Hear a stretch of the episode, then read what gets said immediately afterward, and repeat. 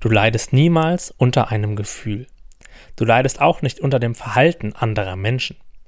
Auch leidest du nicht unter bestimmten Gefühlen wie Angst, Wut oder Eifersucht. Wir Menschen leiden nur aus einem einzigen Grund. Und dieser Grund ist, dass wir uns von der Stimme in unserem Kopf einreden lassen, es gäbe in diesem Moment etwas, das nicht gut so ist, wie es gerade ist. Und das hört sich dann, je nach Person, vielleicht so an. Das Gefühl ist aber wirklich schmerzhaft. Ich muss das unbedingt loswerden. Hey, du musst dich schützen, sonst werden dich andere Menschen schlecht behandeln und das darf nicht passieren. Andere Menschen wollen dir was. Pass auf der Arbeit auf, sonst machst du irgendetwas falsch und wirst dich dann wieder minderwertig fühlen.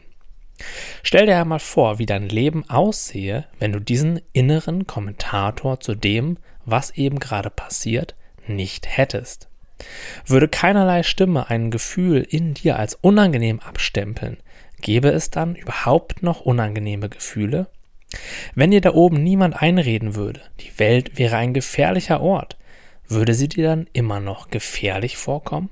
Und hättest du den Impuls, dich zu schützen? Nein, in beiden Fällen wäre die Realität einfach so, wie sie ist, weder gut noch schlecht.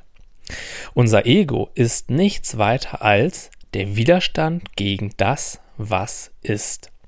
Und Widerstand gegen das, was ist, erzeugt Leid, denn das, was ist, ist ja sowieso schon so, wie es ist. Da können wir uns auch innerlich so richtig doll drüber aufregen und es verändern wollen. Widerstand lässt sich wunderbar mit dem simplen Satz zusammenfassen, so wie es jetzt gerade ist, darf es nicht sein. Lässt du diesen einen Satz los, dann erlaubst du dem Leben dadurch einfach nur zu sein.